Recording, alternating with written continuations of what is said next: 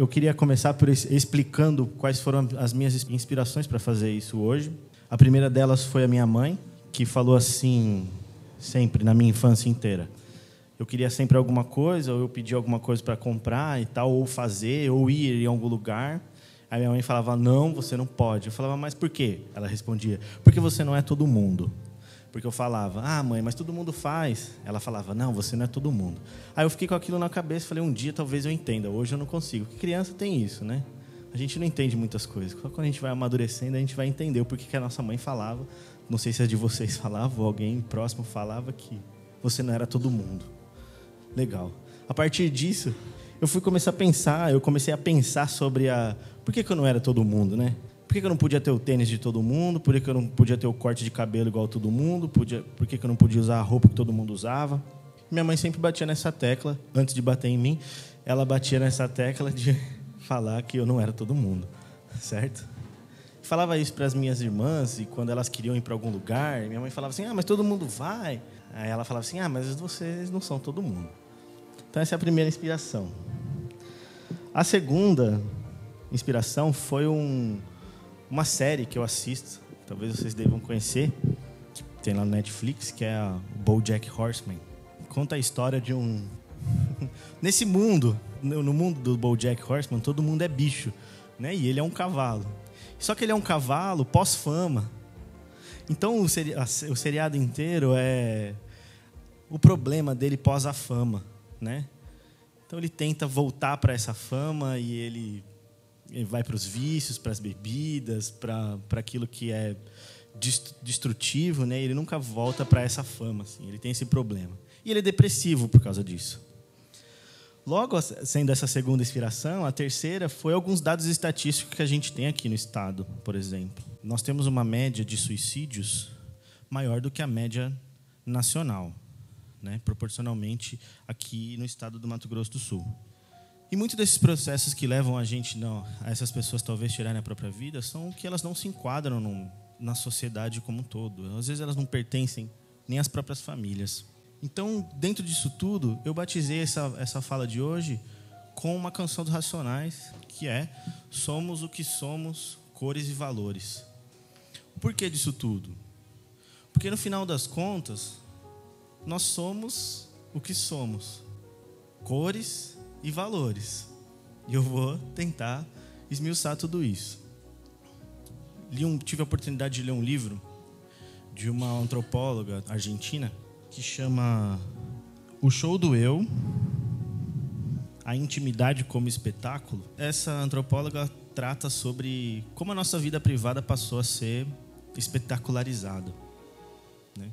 A democratização das mídias sociais, das redes sociais, tem seu lado bom, mas tem seu lado extremamente nefasto e nocivo à nossa sociedade.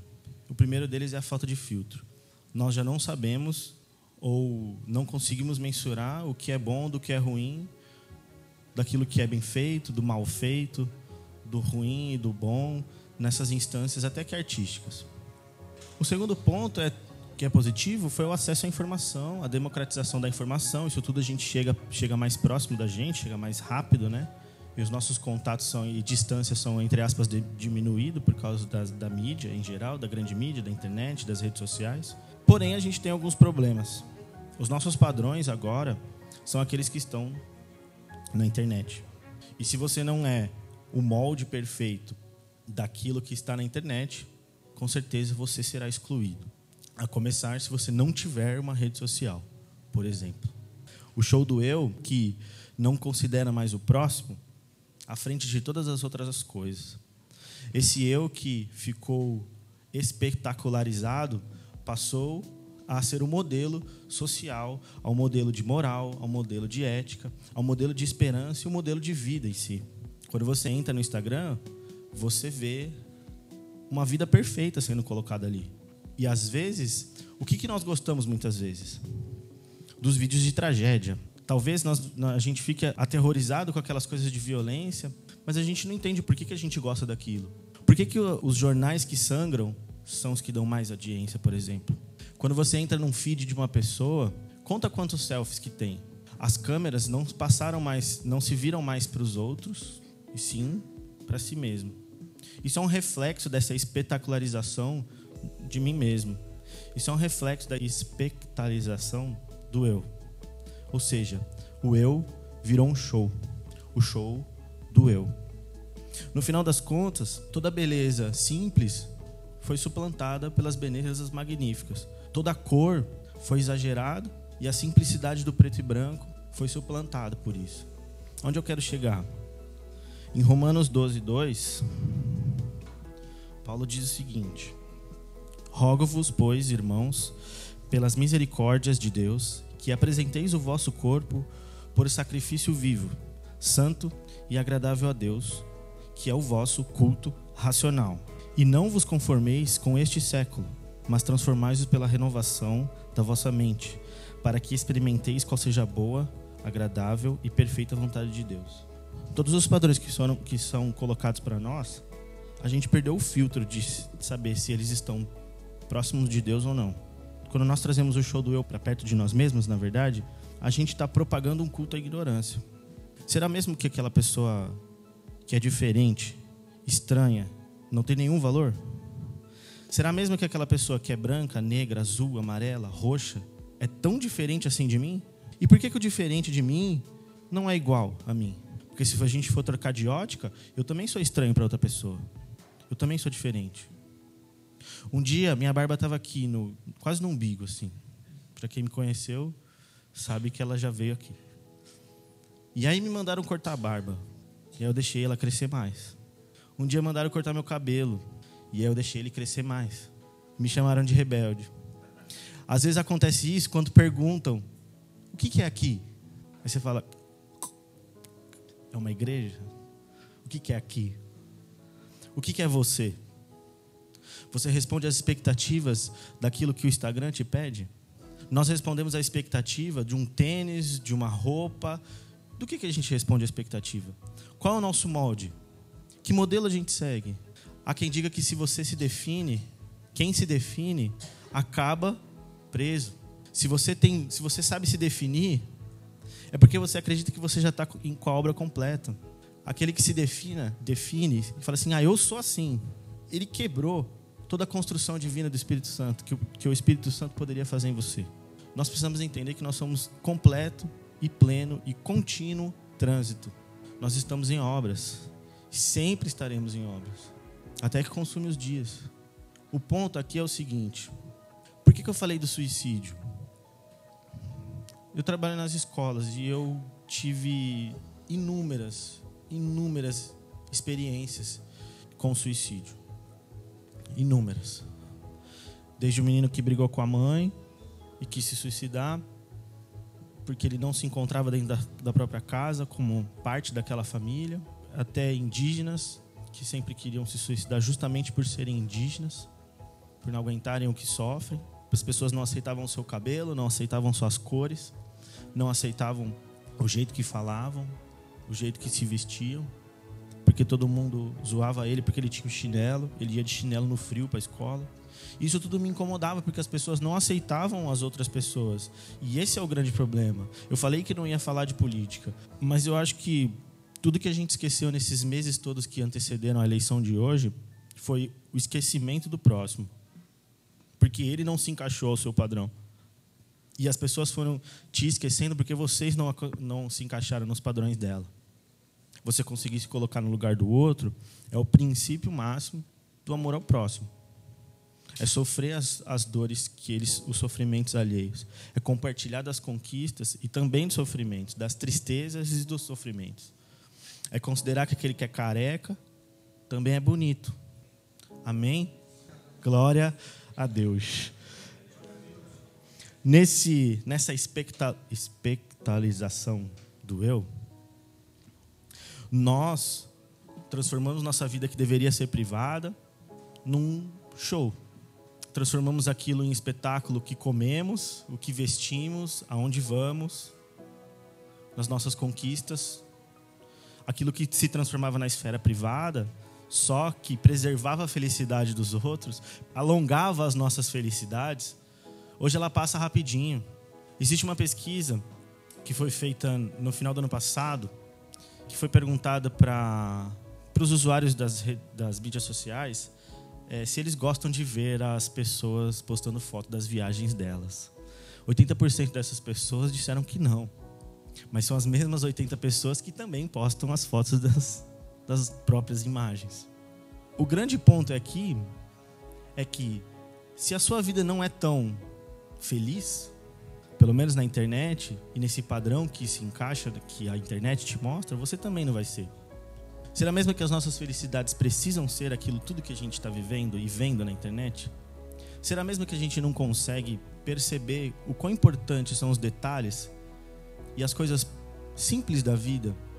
Será que a gente vai ficar tão triste por não ter X coisa ou por deixar de fazer outras coisas? Será que eu não posso comer um cachorro quente de 3,50?